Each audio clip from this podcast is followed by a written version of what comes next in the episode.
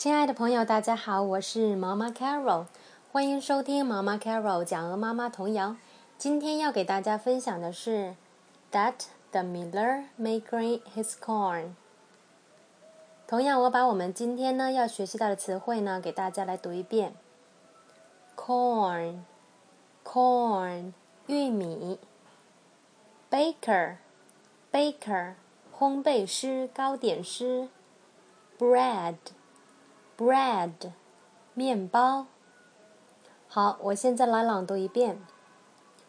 That the miller may grind his corn, that the baker may take it, and into bread make it, and bring us a loaf in the morn. 第二遍。That the miller may grind his corn, that the baker may take it and into bread make it, and bring us a loaf in the morn. 最后一遍。